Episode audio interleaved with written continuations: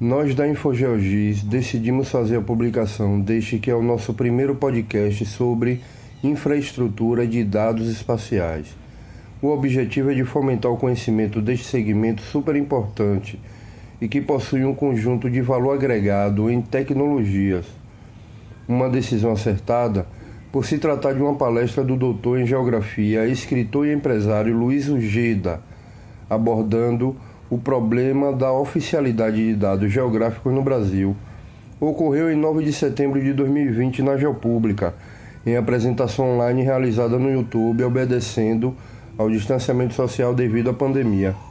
Fiquem agora com uma apresentação inicial do diretor de Informações Geoambientais da SEI, Superintendência de Estudos Econômicos e Sociais da Bahia, Cláudio Pelosi. Vejam a palestra na íntegra.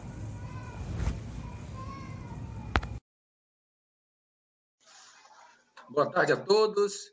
Dando continuidade ao Geopública 2020, convidamos a todos para assistirem à palestra Infraestrutura de Dados Espaciais no Brasil, o problema da oficialidade dos dados, que será ministrada pelo palestrante Luiz Ujeda.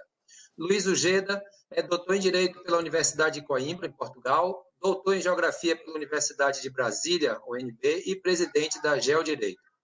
Ujeda fará uma exposição de 40 minutos e em seguida teremos 20 minutos para perguntas e respostas. Aos que nos assistem, peço que encaminhem suas perguntas pelo chat do canal oficial do Geopública no YouTube, para que possamos direcionar para o palestrante. E não esqueçam de preencher diariamente os questionários de avaliação das sessões assistidas. Ujeda, o espaço é seu. Muito obrigado, Pelusi, muito obrigado pelo convite. Agradeço em seu nome a toda a organização do evento é, mais essa edição da Geopública, que tem dado uma grande contribuição para o país, não só para a Bahia. É, eu vou fazer uma apresentação muito é, é voltada para o problema da oficialidade no Brasil. Eu vou mostrar, de certa forma, um benchmarking é, internacional, benchmarking legislativo de governança de policy, de política pública, né, na sua essência.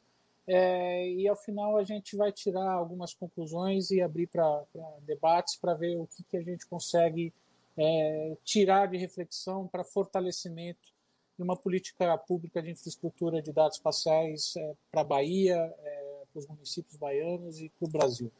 Então, não sei se vocês já estão vendo a minha tela. Obrigado. É, então, nós vamos falar sobre a ID no Brasil, o problema da oficialidade é, de dados, e aí a gente começa com uma pequena é, viagem no tempo, é, onde nós separamos a cronologia entre o que é ciência e o que é política pública. Por quê? Para a gente ver como as coisas andam em paralelo, mas que, na verdade, quando a gente fala é, de governança, de política pública, é importante nós vermos é, um pouco é, como que isso correu ao longo do tempo. Né? Então, no início do século XX, é, foi desenvolvida a aerofotografia, Lá no início da década de 30, o radar. Em 38, nós criamos um IBGE autárquico. Lá em 1940, na Segunda Guerra Mundial, foram desenvolvidos sensores infravermelhos. É, a primeira legislação de aerolevantamento vem no governo Dutra, né, no, no, Brasil, que foi a primeira regulamentação em 49.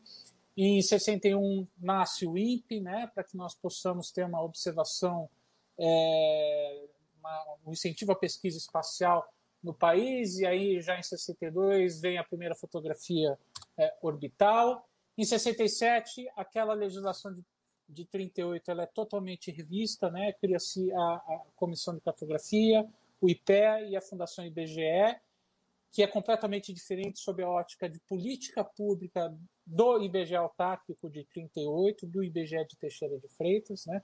que é um IBGE muito mais voltado é, para uma visão de política pública gel, né? ou seja, dos oito presidentes, seis eram juristas. É, depois, com a Fundação IBGE, houve um grande fortalecimento do lado estatístico e também do lado cartográfico, do lado da produção do dado, mas a, o G do IBGE, aquela política pública do IBGE, de certa forma, ela acaba ficando no segundo plano e, e acaba é, tendo uma assimetria em relação ao lado estatístico, que passa a ter um, for, um fortalecimento enorme após essa legislação. Tanto é que depois dos seus 16 presidentes foram 11 economistas, jamais tivemos outro jurista é, liderando o, o, IBGE, dois cientistas sociais, e, e, entre 99 e 2017 só economistas. Né, o que mostra que o IBGE, é, a gente sempre brinca que a geografia está para o direito, assim como a estatística está para a economia, né? Porque a geografia, de certa forma, a geografia de Estado, ela traz elementos de ordenamento do território.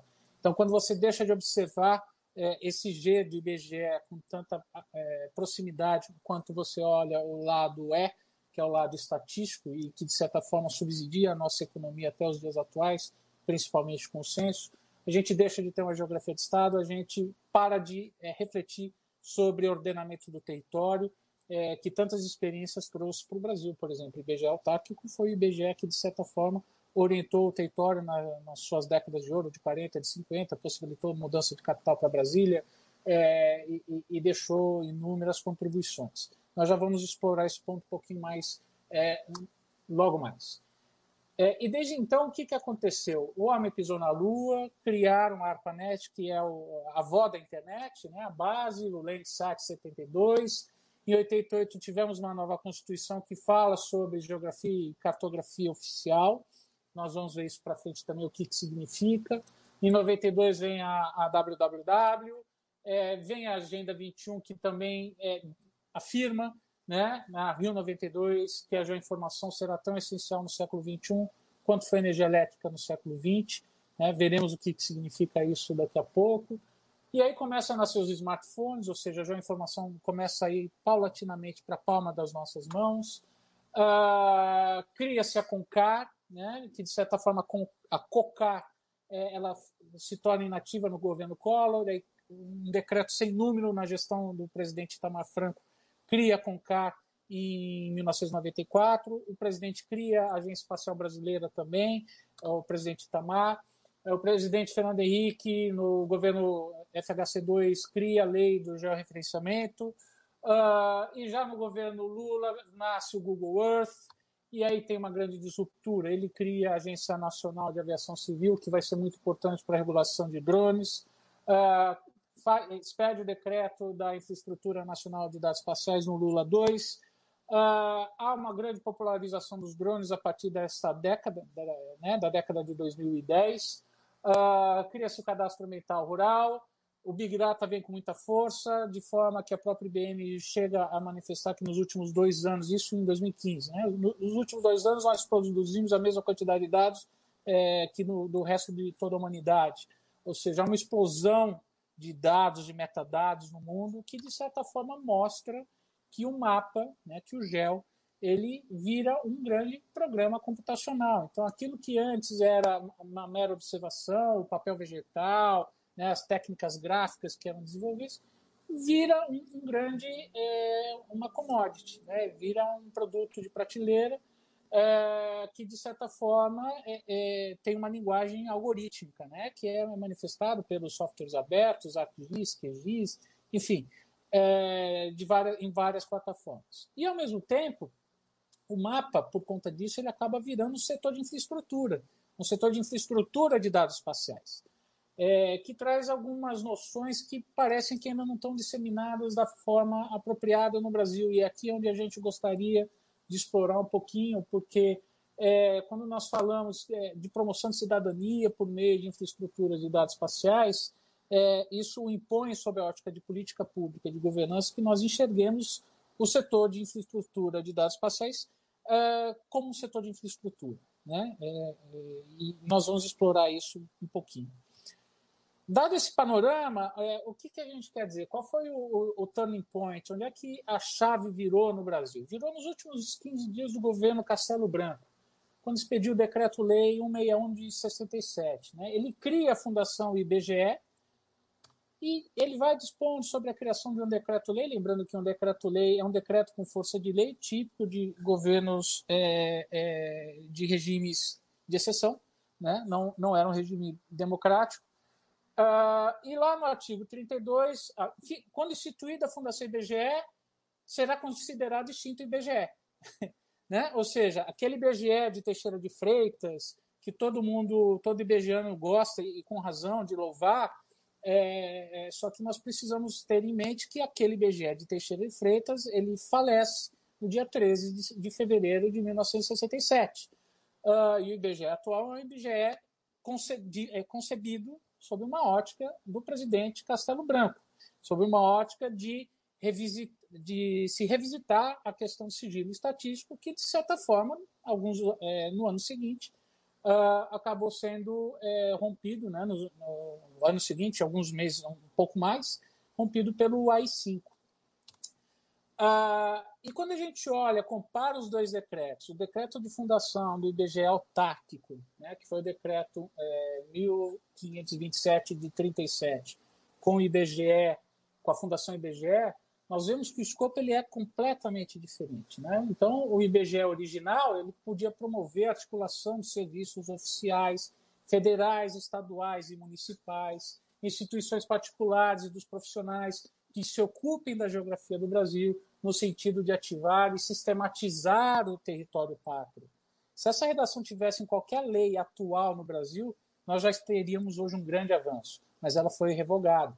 É, a cooperação dos serviços militares será feita mediante aprovação dos respectivos estados maiores. Os serviços federais ficam obrigados, obrigados, né, como está no decreto da INDE hoje, que fica facultado oferecer os dados. Então, os serviços federais ficam obrigados a federar ao Conselho Brasileiro de Geografia um exemplar, a sua produção gráfica naquele momento. Em que pese hoje é, os serviços federais também estarem obrigados a serem facultados estados e municípios. Ou seja, é, nós tínhamos uma legislação que, para 1937, era o estado da arte no mundo.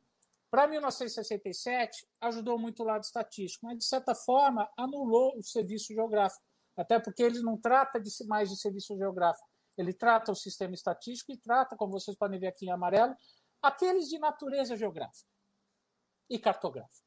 Então, aquilo que tiver a natureza, tiver um cheiro de geografia e cartografia, essa fundação pode cuidar para produzir dados mas é, é, cartografia e geografia, sob a ótica de política pública, deixam de ser um sistema. A estatística permanece. E vocês é, vejam como é conduzido com essas ferramentas é, a Fundação IBGE. Então, esse é o grande nó que nós temos, porque essa legislação, esse decreto-lei, que pese ter alguns outros posteriores, que atribuem um pouco mais é, de legitimidade para a Fundação IBGE regular alguns temas, principalmente geodésia, esta matriz legal ela é vigente até hoje e, de certa forma, no nosso entendimento, ela é a matriz dos problemas que nós temos atuais, porque essa legislação de 67 não viu o homem pisar na Lua, não conheceu a internet, não conheceu o smartphone, não conheceu drones, não conheceu Big Data, é, não conheceu as cidades inteligentes, e nós temos que lidar com os desafios do século XXI com uma legislação feita num regime de exceção em 67 e, sob a ótica jurídica, isso é um problema. Então, quando nós olhamos a legislação, como é que ela desenvolveu? Né? O governo Costa Silva, depois dessa legislação do Castelo Branco, ele criou a, a, a SUDECO, ele deu a, a, falou sobre a obrigatoriedade de prestação de informações estatísticas, trouxe o AI-5, trouxe o Plano Nacional de Desenvolvimento, o projeto Radan, Tratado de Itaipu, era o levantamento, ou seja, houve uma coerência do regime é, militar em relação à função do IBGE enquanto fundação, fortalecendo o lado estatístico e deixando esse lado geográfico é, jazendo né, é, no tempo, fazendo a, algumas ações necessárias, é, como criou o plano de dinamização da cartografia. A partir de 84, vem algumas legislações que afrouxam um pouco, é, é, contribuem para o fortalecimento desse é, sistema geonacional, principalmente no governo Figueiredo, que é, foi um presidente geógrafo, né? Uh, então tinha algumas noções um pouco mais é, elaboradas sobre esse, esse regime. E quando a gente vem, né, redemocratiza, nós conseguimos perceber é, um, um, pouco de, de visões é, fragmentadas do que seria é, esse sistema gel, né? Ou seja, o governo Collor ele torna o pouco inoperante, ele atrasa o censo de 1990, é, mas realiza Rio 92, onde faz essa quebra de paradigma global, né? onde a geoinformação é, é, é um consenso de que ela vai transformar o século XXI, né? o dado passa a ser o petróleo do século XXI. É, o governo Itamar Franco ele revitaliza a Concar, ele cria o CIVAN para observar do espaço amazônico, cria a Agência Espacial Brasileira, Coincide do Milton Santos ser considerado ganhar o Nobel da Geografia em 93, né, como bacharel em Direito e doutor em Geografia. Ah, ah, então, ele traz uma nova centralidade para o GEL, ainda é, tentando encontrar um lugar dentro da, da, dessa policy, dessa governança. Né? O governo Fernando Henrique traz é, algumas reformas constitucionais, traz o conceito de agência reguladora, que é fundamental para o desenvolvimento de agências e de setores de infraestrutura. Né? É, ou seja, é, se nós vamos ter um setor de infraestrutura, precisamos ter uma agência para exercer uma regulação artificial em cima de setores monopolistas.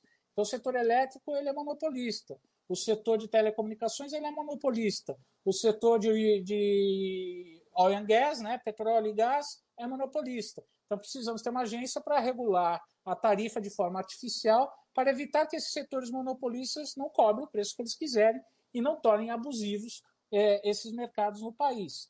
Guarde essa informação porque o GEL, enquanto infraestrutura, tende a ser monopolista, tende a é, abusar do seu poder de mercado, como vocês vão poder ver na experiência internacional que nós vamos mostrar. O governo Lula ele traz a, a lei de acesso à informação, cria a ANAC, é, revê o papel da cartografia no pré-sal, concebe a INDE né, no decreto 6666 de 2008, que vocês já ouviram falar bastante é, aqui no evento. O governo Dilma cria o Cadastro Ambiental Rural, o Estatuto da Metrópole, Sinté. Ah, o governo Temer, de certa forma, busca regularizar o, o, campo e as cidades, né, trazendo alguns elementos, e o atual governo Bolsonaro busca ressignificar a base de Alcântara né, para lançamento de satélites, mas por um decreto guarda-chuva, é, acaba é, extinguindo a CONCAR, porque a CONCAR foi criada num decreto sem número, e quando o governo Bolsonaro cria aquele decreto é, revogando comissões, conselhos, qualquer coisa criada dessa natureza, em que pese não extinguir de forma é, isolada, a CONCAR, é, é, é, existe o um entendimento jurídico que a CONCAR foi extinta, então nós estamos há pelo menos um ano e meio sem gestão cartográfica oficial no país. Bom, é, com isso a gente encontra nesse momento uma grande revolução, revolução tecnológica, cidades inteligentes, um campo inteligente, redes inteligentes, territórios inteligentes, onde tudo cabe na palma da mão, tudo converge para o smartphone. E isso acaba criando um grande problema de soberania. Por quê? Porque existem é, sistemas, né, países, numa grande corrida pelo controle dessa já informação global, partindo da premissa que o país que não se programar é, será programado.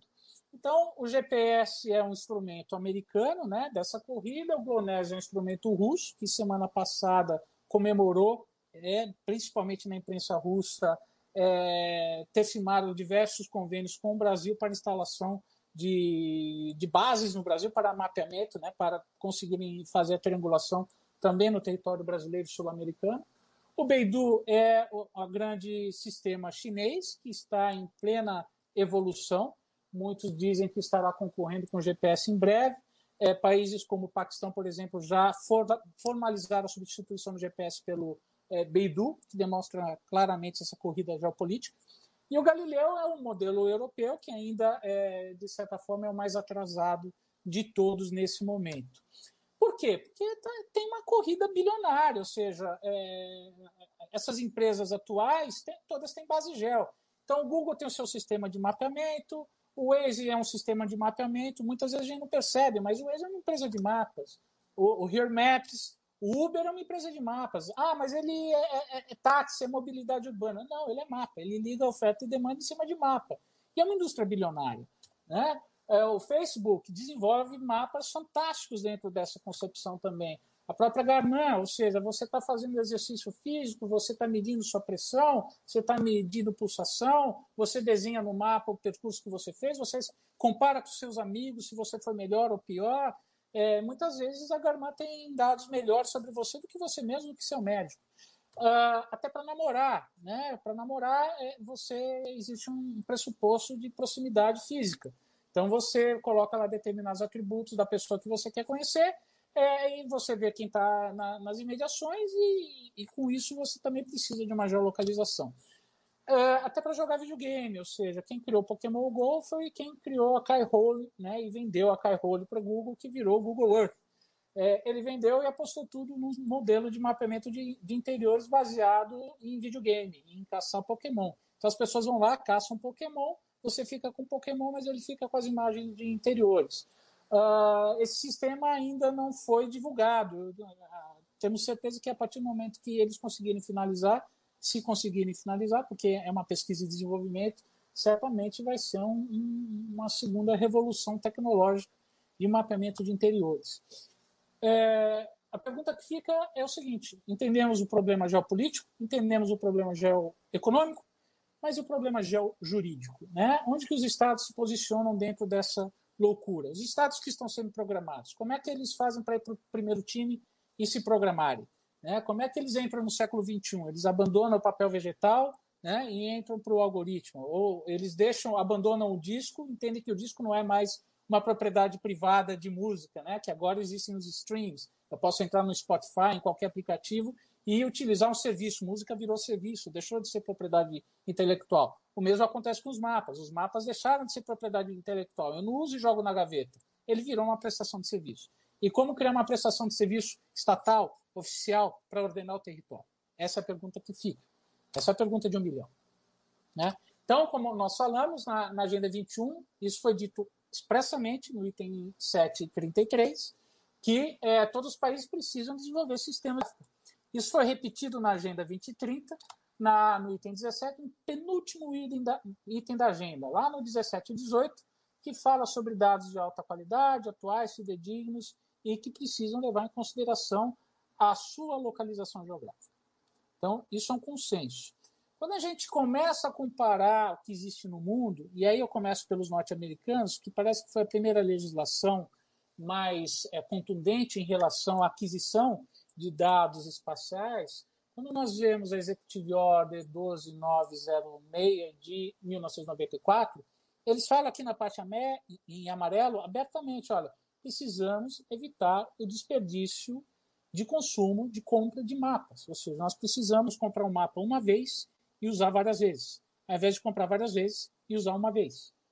Isso parece simples, mas não é, porque esse é o conceito de infraestrutura. Ou seja, é, no início do no final do século XIX, virada para o século XX, qual era o conceito? Para desenvolver a distribuição de energia elétrica, eu só posso ter uma rede de energia elétrica na rua. Então, se eu estou em Salvador, é só a Coelba que vai distribuir energia elétrica.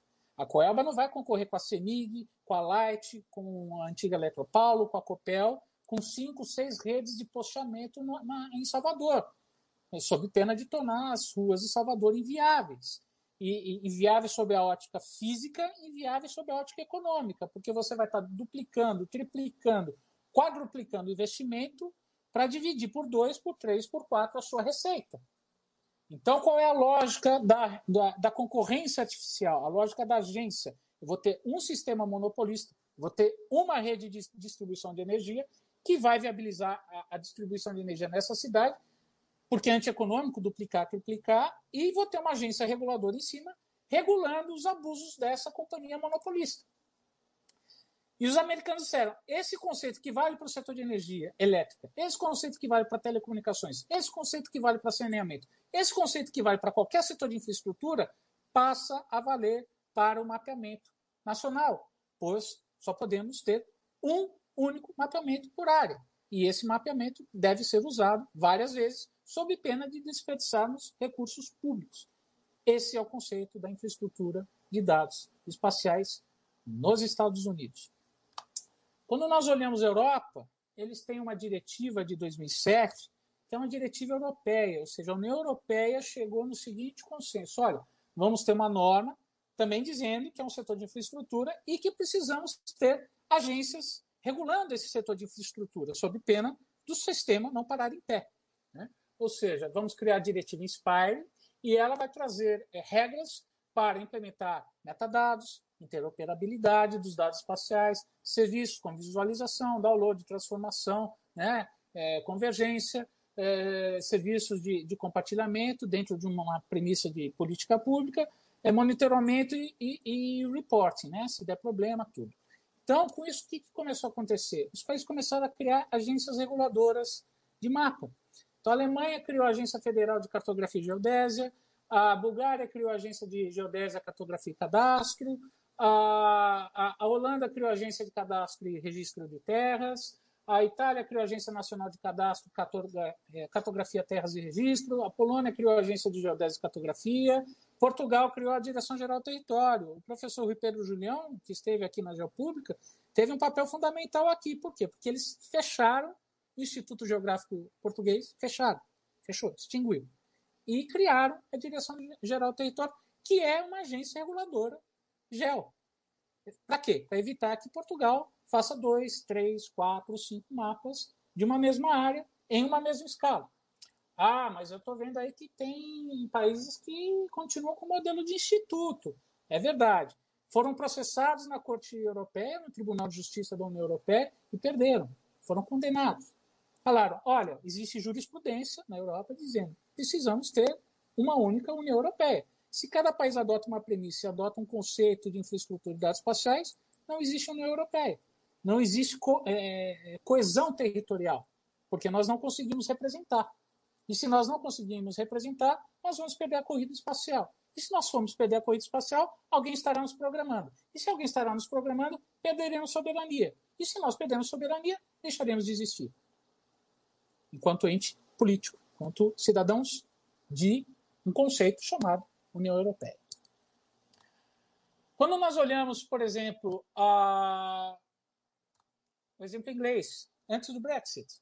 Né? A própria Financial Times já falava: ó, o governo inglês está de olho no Google, na Apple e no Uber. Vocês estão duplicando mapas e pior, o poder econômico de vocês está inviabilizando o nascimento de startups britânicas. Eu não estou conseguindo fomentar o nascimento de startups de mapeamento britânicos.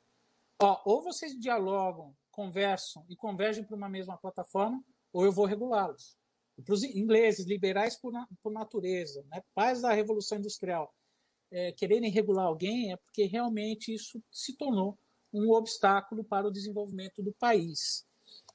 Ah, e por quê? O que, que é o pano de fundo disso? É o mercado de carros autônomos, né? ou seja, que eles já estimavam em 2018 que iria girar alguma coisa de 11 bilhões de libras é, por ano, e que precisa ser intensificado por empresas nacionais, e não simplesmente é, ter carros é, sendo dirigidos na Trafalgar Square, é, né, no centro de Londres, lá do Vale do Silício, na Califórnia. Um caso interessante para que vocês é, reflitam foi o do caso do presidente Widodo, presidente da Indonésia. É, o presidente, a Indonésia é o maior arquipélago do mundo, tem alguma coisa em torno de 17 mil ilhas, com tsunamis é, diários né? Uh, em diversas falhas é, tectônicas. É, então tem terremoto, tem maior, menor intensidade de tsunamis tudo. E num desses tsunamis lá em 2012, é, ele pediu para o seu ministro do meio ambiente um mapa da ilha, né, e pediu para o seu ministro da agricultura um mapa da ilha para ver como é que ele ia fazer a mitigação dos danos. Quando ele recebeu os mapas e cruzou, ele viu que os mapas não batiam. E aí ele parou, olhou, falou, chamou os ministros, falou, alto lá, eu estou aqui no meio de uma crise, com pessoas mortas, soterradas, afogadas. Eu peço os mapas para fazer o contingenciamento e vocês me trazem coisas diferentes que não batem. É, eu sou presidente do maior arquipélago do, do, do, mundo. Eu sou presidente de uma grande nação tropical, com grandes florestas. Eu sou presidente de uma população maior do que a brasileira, é a quarta maior população do mundo. Uh, se eu não tenho controle dos mapas, eu, eu, eu, não controlo o arquipélago, eu não controlo o país. Eu não sei o que acontece no país. Então, ele parou tudo, né, deu aquele jeito como pôde naquele momento, foi atrás de financiamento do Banco Mundial, conseguiu e criou aquilo que foi denominado One Map Policy, que é a política pública do mapa único, né, em linguagem, é, em tradução livre. Ou seja, é, só podemos ter um mapa, não podemos ter dois, não podemos ter três, não podemos ter quatro sob pena de não conseguirmos desenvolver o país da forma que ele precisa ser desenvolvido. É, essa foto que temos aqui é o momento dele fazendo o lançamento do One Map Policy na Indonésia, em dezembro de 2018, com todas as pompas e circunstâncias. É um modelo que se desenvolveu, é um benchmarking global, eles têm muitos desafios e muitas dificuldades ainda, mas representou um avanço enorme na gestão do território indonésio, a ponto de, nesse momento, estarem estudando a mudança de capital de Jakarta para a ilha de Bornéu, para uma determinada localidade, que eles já têm mapeado em escalas ah, altíssimas, um para mil, um para 500, é, e que vão conseguir é, é, remover essa população, porque Jakarta, de certa forma, é, está afundando, literalmente, né? e eles precisam diminuir a pressão demográfica daquela localidade. É, o México é um modelo interessante porque o México é, é, o modelo que o Brasil deveria ter. Né? Ou seja, só o Brasil e o México têm um instituto com casa geminada, né? estatística e geografia juntos. É, só que o INEG mexicano tem capacidade regulatória, coisa que o nosso IBGE não tem. Não tem essa capacidade de oficialidade. No México, o INEG é o síndico desse condomínio é, geoinformacional no México. O IBGE no Brasil não tem essa competência legal. Percebam que eu não estou falando competência técnica. É, o IBGE tem competência ilibada, é reconhecido nacionalmente, pelo lado estatístico é reconhecido internacionalmente.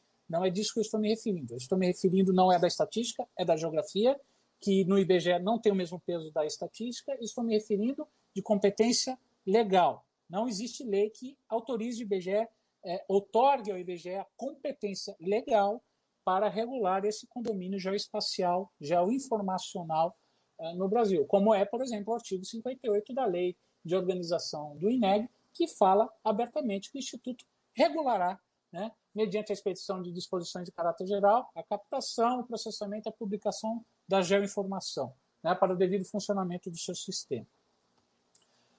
É, se vocês ainda não estiverem convencidos de, de, que o modelo autárquico é fundamental para é, esse desenvolvimento, eu, vou, eu, trago o modelo do Zimbábue.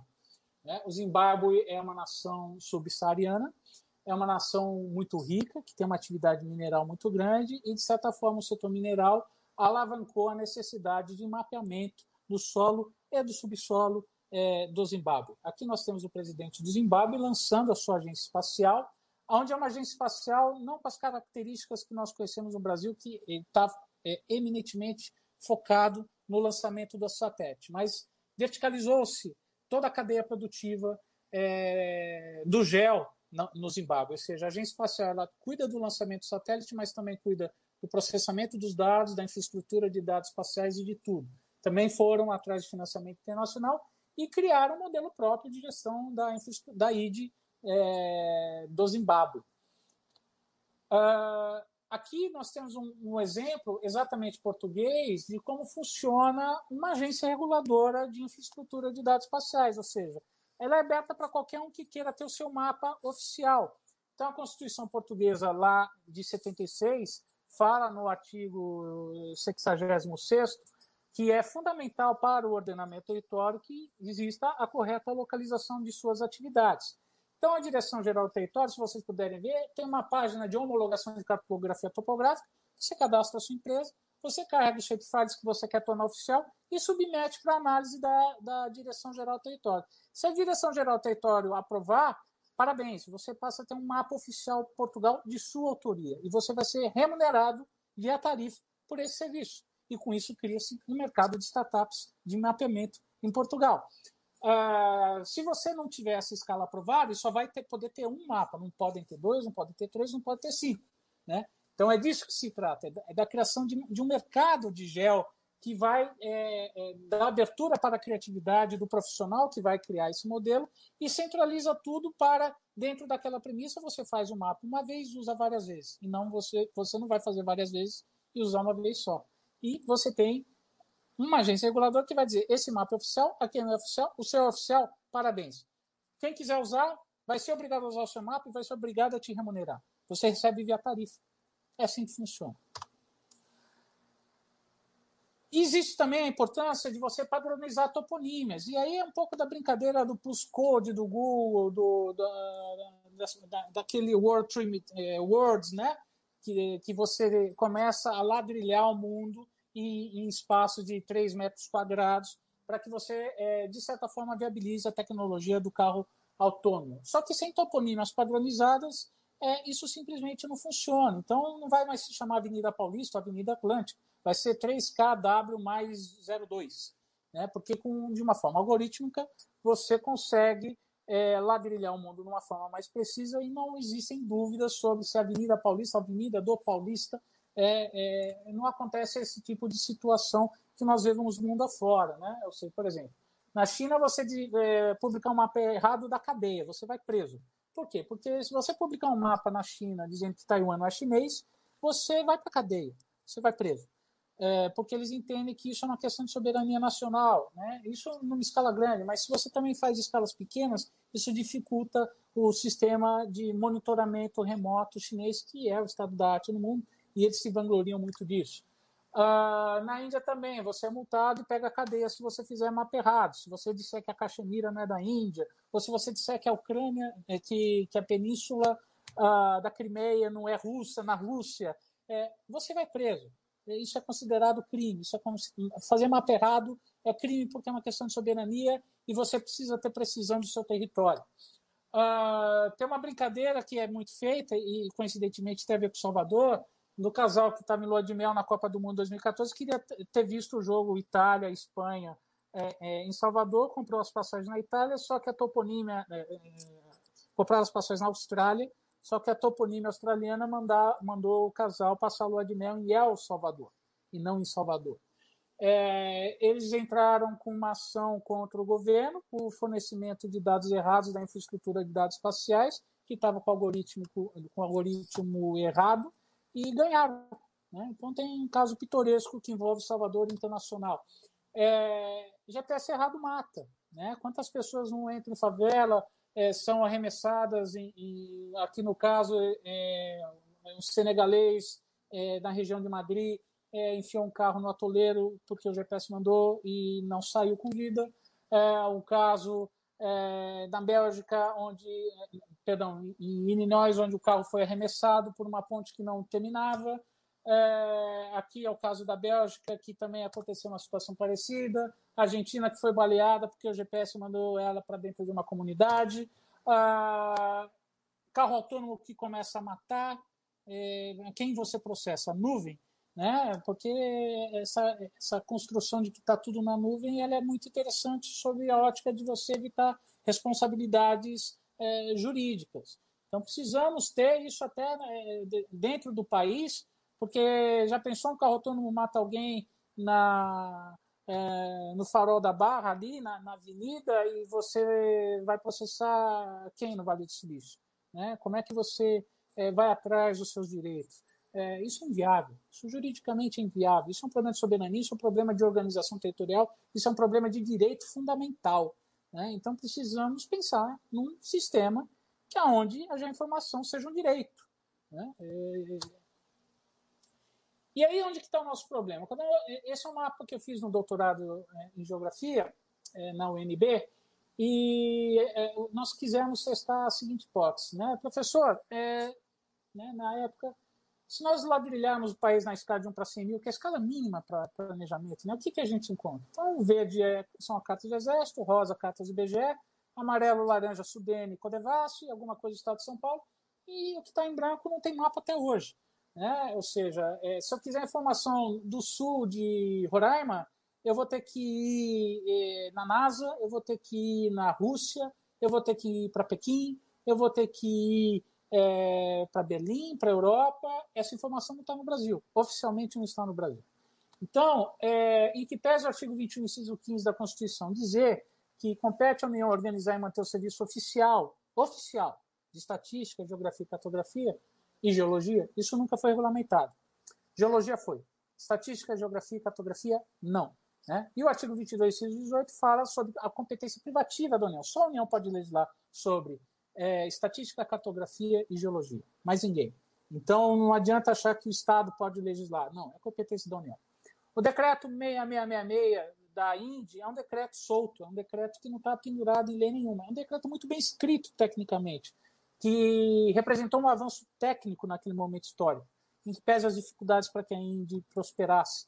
É, e receio que ela não prosperou por não ter sido discutida no Congresso Nacional. O Congresso Nacional nunca discutiu o sistema geográfico em regime democrático.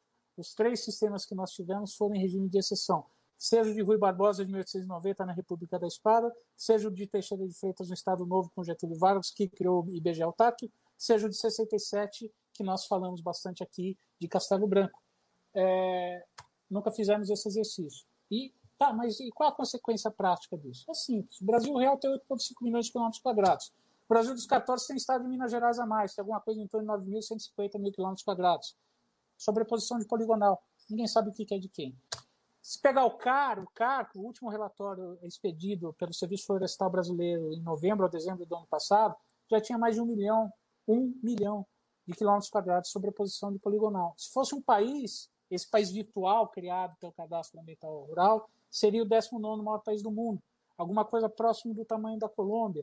É, é, é, se trata de 1,4 milhão de quilômetros quadrados, nós estamos falando de alguma coisa quase do tamanho do estado do Amazonas. É, lembrando que não é todo país que é mapeável pelo cadastro, nós estamos falando de, de um, uma área mais ou menos em 4 ponto alguma coisa milhões de quilômetros quadrados, ou seja, a cada centímetro mapeado pelo CAR, a cada 4 centímetros, um está em sobreposição. Né? Muita gente fala, ah, mas o CAR está ali para proteger o meio ambiente, não está para ordenar o território. Eu, ok, mas é, com as queimadas que nós temos observado na Amazônia e com o nível de sobreposição, é, receio que nenhuma coisa nem outra é, nós estejamos é, a alcançar. É, e aí tem a questão do IPTU, porque cada município que precisa vai lá e faz seu próprio mapa, não vai esperar o governo central regulamentar a matéria, então vai lá, faz seu edital, contrata, e, e o mercado brasileiro funciona dessa forma. Uh, então, qual que é a nossa realidade? Precisamos, por exemplo, mapear o município do Rio de Janeiro. Então, a União, o Brasil, precisa mapear o Rio de Janeiro. Vai lá, faz uma licitação, 15 milhões, 20 milhões, paga, usa o mapa, joga na gaveta. Estado do Rio de Janeiro precisa fazer. Vai lá, licitação, 20 milhões, paga, tal, joga na gaveta. Município do Rio, companhia de gás, companhia de metrô, companhia de trem, companhia é, telefônica, gás, energia elétrica. Ou seja, o cidadão, o usuário de serviço público, está pagando a mesma coisa 10, 12, 15 vezes. Uma coisa que podia ser paga uma vez só. É como se nós estivéssemos fazendo 10, 12, 15 redes de distribuição de energia elétrica no país. Isso onera o país. Os tribunais de contas ainda não, não perceberam a gravidade disso. Isso está acontecendo em todo o país. Tirando alguma situação ou outra de, de maior comunicabilidade dos órgãos, isso é regra no país. Né? Ou seja, o mesmo mapa é vendido várias vezes, cada entidade gere do jeito que quer. Como eu, é, é, a gente ainda está na época de comprar disco, ou seja, cada um compra seu disco e escuta a sua música. É, e isso é um, uma dificuldade, né? porque isso produz uma baixa interoperabilidade, diferenças geodésicas, né? como houve, por exemplo, a explosão de bueiros no Rio.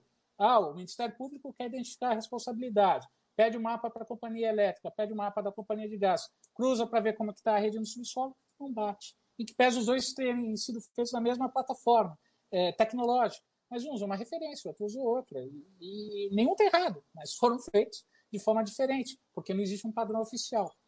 Quando, na verdade, nós... Gina. Cinco minutinhos mais. Fechado. Quando, na verdade, o mapa tem que ser visto como bem público, mas sem facility. É uma, é uma infraestrutura. Né? Ele tem que ser vendido uma única vez e usado várias vezes. Cada entidade tem que contribuir para formar a INDE, com alta interoperabilidade, unidade de referência geodésica, alta performance empresarial, otimização dos recursos públicos e capacidade de responsabilizar quem fizer o mapa errado. Então, aqui nós temos que regular, né, ter um síndico desse condomínio já espacial, né, ter um maestro para essa orquestra. Então, todo mundo pode fazer mapa, mas um tem que ter um órgão dizendo qual que é oficial. E nós não temos esse síndico desse condomínio no Brasil nesse momento. Então, o que, que a gente percebe? É, todo setor de infraestrutura, para ser setor de infraestrutura, tem que ter uma política nacional, tem que ter um conselho nacional e um órgão regulador e fiscalizador. O GEO não tem nada disso. Né? Ou seja, nós precisávamos ter um código de geoinformação, um código geográfico, um código cartográfico, alguma legislação que pudesse fixar uma legislação nacional, uma política nacional. Tem que ter um conselho, o CONCAR deixou de existir, então também não temos. E tem que ter esse síndico, é, é essa, essa entidade que regule, que não é o IBGE, pode se tornar o IBGE se essa capacidade for atribuída para ele, mas hoje não é. É, e precisam, isso ressignifica as profissões envolvidas, né? Isso dá um norte para que essas profissões possam é, se qualificar para esse mercado de geoinformação que precisa ser criado no Brasil para que a gente adentre no século XXI é, do lado daqueles que programam e não do lado daqueles que estão sendo programados. Então, o que, que a gente observa rapidamente? Em 38, nós estávamos na Guarda Mundial, quando criamos o IBGE enquanto autarquia. A Fundação IBGE foi criada em 67, que fortalece o lado estatístico, mas é, torna o lado geográfico praticamente é, inerte. Uh, temos a Constituição de 88 que traz, a, impõe a necessidade de termos um sistema geográfico e cartográfico oficial, que não foi regulamentado até hoje. A Rio 92 diz que a informação virou um setor de infraestrutura. Criamos a Concar em 94, criamos ainda em 2008 e extinguimos a Concar em 2019. Essa é a nossa fotografia oficial atual. Né? E o que, que precisa ser feito para nós é, adequarmos esse rumo? Né? Precisamos é, defender a criação de uma legislação que atribua essa noção de sistema geográfico. Precisamos pensar a geoinformação como um sistema e não como algo à la carte, onde cada um vai lá, pede seu prato, né, pede seu mapa, consome e vai embora. Né? Precisamos pensar nisso enquanto um sistema. Para pensarmos nisso enquanto sistema, a experiência internacional nos ensina que nós podemos delegar para os estados a competência dessas agências e criar um conselho nacional. Esse é o modelo americano, esse é o modelo alemão, esse é o modelo dos países mais desenvolvidos. Podemos atribuir essas funções para o IBGE, que é o modelo mexicano, deveria ser o nosso, até porque o México se inspirou no nosso modelo, no modelo que nós não usamos mais. Né? É, é, é curioso. É, podemos criar uma agência reguladora, como fez a Indonésia, e como fez o Zimbábue, desculpa, como fizeram outros países. É, podemos atribuir a um órgão gestor de terras, o INCRA, é, a função regular, como faz a Rússia, ou podemos atribuir à Agência Espacial Brasileira essa competência, como fez o Zimbábue. São as cinco experiências é, válidas é, mundo afora, salvo uma sexta que nós queiramos criar algo único no Brasil, aquilo que a gente jocosamente costuma chamar de jabuticaba. Ah, por que isso? Porque o país que não se programar vai ser programado. Isso é um problema de soberania no século XXI. Né? E é um desafio das democracias identificar o que é um mapa oficial. Por quê? porque sem dados é, nós não vamos defender os produtos brasileiros é, das acusações internacionais, por exemplo, que a nossa produção agro é, devasta a Amazônia. Né? não vamos nem saber se vale ou não o argumento, porque a gente não vai ter dado para refutar. Né? E aí a gente, prorrogando o censo, sem satélites, vamos ter dificuldades. Então, isso é um desafio da nossa democracia. E, e, temos um problema de liberdade concorrencial. Precisamos estabelecer a infraestrutura de dados espaciais como um monopólio natural, com um síndico, de forma que a gente possa fomentar uma política nacional de One Map Policy e possa fortalecer as profissões. Então, a mensagem era essa, e se alguém tiver curiosidade, é, toda essa história está contada no livro que a gente é, estruturou todas essas ideias, então fica aqui a, a dica, foi prefaciado por, pelo professor Eros Grau, ex-ministro do STF, Uh, agradeço a oportunidade, Pelosi né, e toda a Geopública de estar aqui. Estou à disposição para perguntas. Muito obrigado. Eugênio, muito obrigado, viu? Pena que o, o, o tempo é curto, não dá para a gente ficar mais tempo, né? A gente poderia ficar aqui duas, três, quatro horas falando desse tema, porque é um tema super importante, né? E a gente tem que resolver essa questão, o Brasil tem que resolver essa questão, né? A gente sofreu uma interrupção muito grande recentemente, como você falou, com a extinção daqueles da, da CONCAR, né, que parou de discutir política nacional de informação e muitos outros temas. Foi, foi um baque em, várias comissões e conselhos, para a gente foi terrível. Né, um trabalho que vinha sendo realizado há, há um bom tempo, estava se encaminhando e a gente teve que interromper. Mas vamos lá, as perguntas. É, eu, eu, eu mesmo queria fazer uma primeira pergunta, tenho outras aqui, mas você, acha, você não acha que a falta de uma política nacional de informação é, moderna, né? Nós não temos nenhuma, mas para termos tem que ter uma moderna.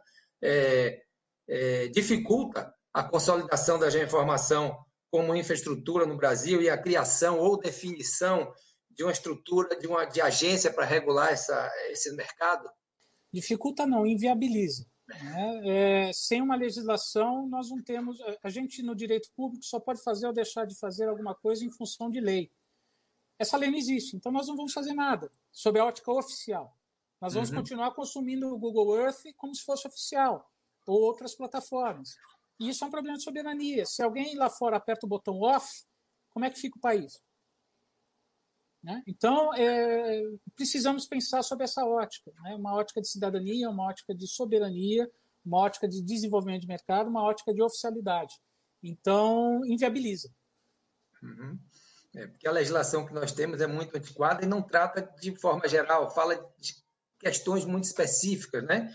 Quando fala de mapeamento nacional, aquele decreto de, de 67, mas é muito, muito vago as coisas, não, e a tecnologia está é? superada. A gente Totalmente. tem uma legislação que está falando de, de, de, disco de vinil quando a gente está falando de, de stream. Né? Eu gosto de fazer esse, essa comparação para que fique lúdico, fique claro é. do que se trata. Uhum. Exatamente. É, tem uma pergunta aqui de Fabiola Andrade. É, apesar do decreto da Índice ser de 2008 e já haverem algumas ideias estaduais, municipais ou setoriais implantadas no Brasil, a exemplo da ideia Bahia, como você vê o efetivo compartilhamento de dados e metadados pelas instituições públicas, considerando a falta de cultura e mesmo de ensino voltado para o tema nos profissionais que atuam na área? Obrigado, Fabiola, pela pergunta. Eu vou responder com uma etapa anterior, né, que é a questão da governança. A INDE ela foi criada por decreto. É, não existe uma legislação que obrigue estados e municípios a compartilharem dados. É, é questionável se poderia existir ou não, mas a, a, questão de não haver uma obrigatoriedade, cada um acaba fazendo o que quer, principalmente se for de, de, de partidos diferentes. Acaba não sendo uma política de Estado, acaba sendo uma política de governo. Isso muda tudo.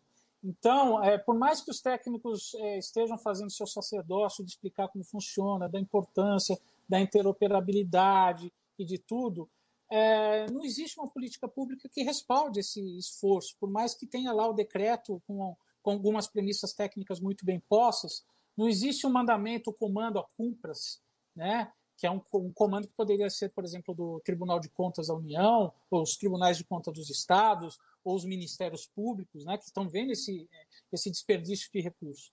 Então, é, falta uma legislação, uma lei, né, é, quando falo legislação, não é uma ISO, não é um decreto, não é uma portaria, não é, é uma lei que passe no Congresso Nacional, que leve essa discussão um pouco mais a, a sério, que possa dar é, aos estados, aos municípios, a, a obrigação de fazer, né? que, que você possa exercer esse comando de uma forma legal e que o seu CPF do, do gestor público, quando decidir cobrar de alguém, é, não, não seja caçado porque não tinha, tinha uma ausência de legalidade naquele ato. Ok. É, bom, eu tenho aqui Francisco Sanches também perguntou aqui, disse que a palestra está ótima, gosta de sua opinião sobre os desafios futuros do Brasil para implementar uma ideia realmente funcional, mesmo após os desmontes do governo atual. É, o governo atual ele tem, é, como todo governo, tem alguns é, defeitos e tem virtudes no sentido de é, rediscutir algumas, é, alguns pontos. É um governo militarizado, ou seja, com muitos militares na sua na, tem uma, uma visão de geopolítica mais clarificada do que a média da população. Então, enfim, que pese ter diversos desafios é, é, eu gosto de buscar é, fazer um exercício propositivo e tentar identificar que é, essas pessoas é, têm uma noção de soberania. Esse é um discurso que é caro para eles e que, de certa forma, estariam propensos a discutir um, um sistema mais robusto. A questão é de governança, é ver como que essas mensagens podem ser levadas, quais são os melhores interlocutores e ver de que forma é, buscar destravar. Eu tenho, eu suspeito que o ator principal dessa, dessa equação será o setor agroindustrial, por motivos de óbvios, ou seja, primeiro motivos de cá, é, até para você poder é, hipotecar uma propriedade territorial, uma propriedade rural, atualmente o banco te exige um gel é, preciso, Uh, então, é, eles precisam ter isso organizado e para efeitos internacionais pra, pra de procedência, para mostrar, por exemplo, que a carne não foi produzida devastando a Amazônia, ou que a soja não foi produzida devastando a Amazônia, ele precisa ter uma rastreabilidade. Então, acho que é, juntar os técnicos com uma visão militar, com uma visão do agro, talvez possa ser a chave para a gente tentar é, destravar isso neste governo. Uhum. Outra pergunta de Fabiola, novamente. Considerando a questão da toponímia e a importância do endereçamento no Brasil, eh, você poderia falar do papel do Sinter? O Sinter faz aquilo, eu brinco com os alunos que o Sinter faz o que o Rui Barbosa já falava é, em 1890. Porque o Rui Barbosa, quando ele cria o Serviço Geográfico, que hoje é a direção do Serviço Geográfico do Exército, ele vira para o Marechal Deodoro da Fonseca e fala: Generalíssimo, estamos aqui com a oportunidade de criar o Estado da arte do direito das coisas, né? como falava o direito naquela época, pré-Código Civil de 16. Ele falava: é, é, precisamos criar um regime jurídico que possa comprar, vender, desmembrar, alugar, herdar, é, e para isso precisamos de um serviço geográfico que nos respalde a fazer tudo isso. Então precisamos respaldar o direito em um serviço geográfico que nos autorize a desenvolver esse regime das coisas. Né? Rui Barbosa falava isso em 1890, 130 anos atrás. Ou seja, precisamos de um sistema, um, um órgão geográfico para viabilizar é, é, um regime é, de terras. Né? E, de certa forma, o Sinter é isso. Né? Ou seja, é, pelo lado da receita, ele tenta destravar, né, ter um controle maior para poder exatamente cobrar a tributação necessária e auditar é, esse regime. Então, o Sinter, nesse aspecto, é uma grande vitória. Mas é um sistema a mais nesse mosaico todo. Ou seja, ele está fazendo mais um sistema dentro de vários outros. Nós não estamos centralizando o sistema. Então, estamos pagando o sistema a mais. É, poderia ser o central? Poderia. Poderia ser outro? Poderia. Mas nós não sabemos qual que vale. Então, vamos continuar fazendo Sinter, CAR, é, usar Google é, e fazer outros inúmeros sistemas sem saber exatamente qual que vale, para que vale. E depois cada advogado que se vire nos tribunais para defender os interesses de quem quiser. Se não temos uma política, não podemos definir nada. Então fica isso, todo mundo atirando para todo lado, né? E em vez de, de da gente é, convergir, a gente está dispersando cada vez mais. Né? Eu dou um exemplo prático. É, agora o Brasil, o governo atual criou o Brasil Mais da Polícia Federal para pegar fraude. Eu, eu, brinco com o pessoal, ok, então você vai ser preso pelo Brasil Mais e vai pedir o habeas corpus pela geocontrole do TCU, porque você vai mostrar que está em, em dissonância você fala, ah, não, eu cumpri aqui o TCU. É, esse Brasil mais veio depois, então não afeta o meu direito. Por favor, é, juiz, me solte. E vai ser solto. Então, é, nós estamos gerando insegurança jurídica em relação ao território. E isso tem que ficar muito claro para o profissional geo. Né? Ou seja, tem um aspecto técnico, tem um aspecto político, mas tem um aspecto jurídico que não é menos importante. E é onde a gente vai estruturar a nossa cidadania sob pena de nós sermos um país invertebrado. Né? Se pega o Brasil, ele não para em pé. Né? Cada um tem um sistema, cada um faz um jeito, continua se grilando, ocupando terras e, e é isso. Uhum. É, tem uma pergunta aqui que é, várias pessoas fizeram, as três ou quatro pessoas mais ou menos na mesma linha, que é com relação a essa questão da, da criação de agência e, e, abrindo a possibilidade de produção de, de, de, de informação por qualquer empresa, qualquer pessoa que queira. Isso não, não, na realidade hoje do Brasil não geraria um grupo muito pequeno de, de empresas, pessoal de CNPJ fazendo isso apenas e ficar monopolizado, sair o monopólio de um lado e ir para o outro. É, que mais aqui? É, exatamente, como, como, acontece hoje com as empresas de aerolevantamento, que são muito, muito poucas, isso não seria um risco? Professor Rui Pedro Julião pode falar com muita propriedade. Acho que tem mais de 200 empresas homologadas em Portugal nesse momento. 200. Uhum. Um território que é 92 vezes menor que o brasileiro. É só fazer a regra de três. Uhum. Né? E com potencial econômico muito mais limitado que o brasileiro. Ok, tem uma outra aqui. É o professor Cirus Pergunta aqui, é, na sua opinião, qual a maior dificuldade para estabelecermos uma política nacional de dados geográficos? Qual seria o nosso primeiro passo? Acho que já foi até colocado isso, né? Mas eh, me Mas permita, se tiver algo para é, é, acrescentar. É, é, é, uma pergunta central. É, uhum. Primeiro, eu acho que o primeiro passo é o consenso da comunidade geo. Esse consenso não existe.